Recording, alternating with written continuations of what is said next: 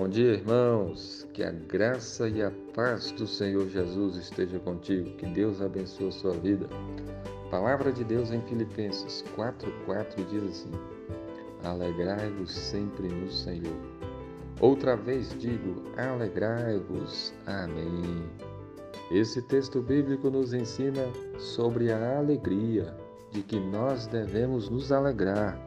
Aqui diz: alegrai-vos sempre no Senhor. Deus quer que nós nos alegremos. E aqui diz: alegrai-vos sempre, né? É, não é só uma vez, né? Devemos nos alegrar sempre. Mas essa alegria é a alegria no Senhor. Aqui diz: alegrai-vos sempre no Senhor. No Senhor nós temos motivo para nos alegrar.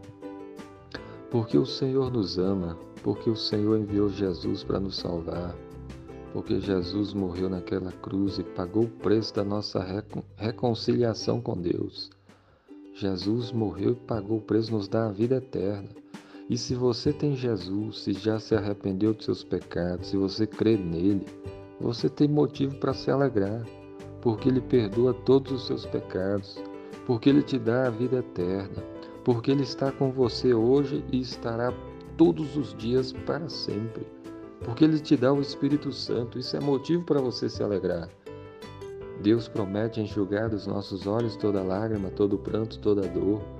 Ele nos diz que estaremos para sempre com Ele no seu reino celestial.